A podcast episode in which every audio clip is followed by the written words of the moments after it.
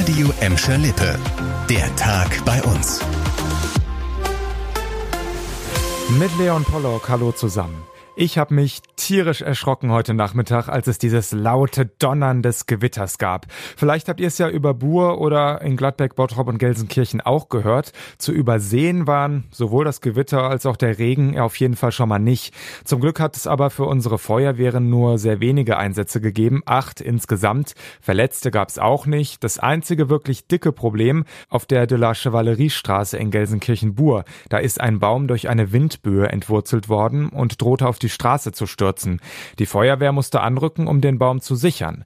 Währenddessen war die de la Chevalleriestraße Richtung Norden dicht. Und da, wo sowieso schon immer viel Verkehr ist, gab es dann noch dickere Staus. Übrigens gehen die Feuerwehren bei uns davon aus, dass morgen der nochmal deutlich intensivere Gewittertag sein wird. Ab dem frühen Nachmittag bis in den Abend hinein kann es bei uns wieder heftig blitzen, donnern und stürmen. Passt da also auf jeden Fall gut auf euch auf, wenn ihr draußen unterwegs seid. Für Eltern von Kita-Kindern waren die vergangenen Wochen oft nix für schwache Nerven. Mehrmals haben nämlich die Beschäftigten im kommunalen Sozial- und Erziehungsdienst gestreikt, also auch Kita-Erzieher. Die Folge, Betreuung für die Kinder mussten viele von euch irgendwie anders organisieren. Gestern am späten Abend dann aber die Meldung, Einigung im Tarifstreit. Laut der Gewerkschaft Verdi bekommen die Mitarbeiter jetzt monatliche Zulagen und auch zusätzliche Entlastungstage. Vielleicht ist diese Einigung ja auch eine Folge aus dem Verdi-Streik, Streik vergangenen Mittwoch in Gelsenkirchen.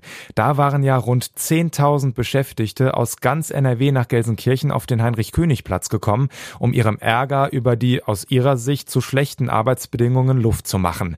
Das dürfte ziemlich wahrscheinlich auch die Oberbürgermeisterin Karin Welge mitbekommen haben. Sie war ja die Verhandlungsführerin auf Seiten der kommunalen Arbeitgeber. Es ist eigentlich ein relativ normales, größeres Polizeiauto. Nichts Besonderes eigentlich, aber für Stadt und Polizei ein Schritt in Richtung besseres Sicherheitsgefühl am Bottropper Zopp.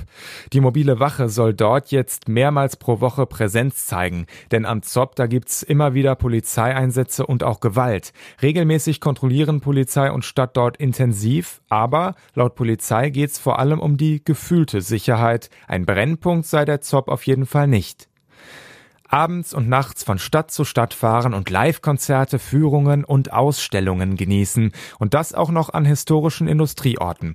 Das ist die Nacht der Industriekultur bei uns im Ruhrgebiet. Oder einfach ganz kurz die Extraschicht. Nach zwei Jahren Corona-Pause geht's am 25. Juni wieder los bei uns. In 23 Städten des Ruhrgebiets wird die Extraschicht gefeiert. Auch im Gelsenkirchener Nordsternpark. Und hier ist ein ganz besonderes Highlight geplant, sagt Bettina Behrendt, die das Ganze mitorganisiert hat.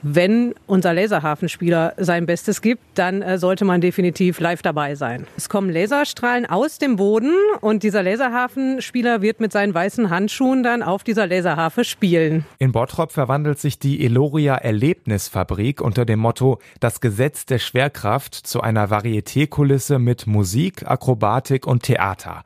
Dieses Jahr geht's schon ab 17 Uhr los. Personalisierte Tickets bekommt ihr online. Darin enthalten ist auch schon die Fahrt mit Bus und Bahn. Das war der Tag bei uns im Radio und als Podcast. Aktuelle Nachrichten aus Gladbeck, Bottrop und Gelsenkirchen findet ihr jederzeit auf radio und in unserer App.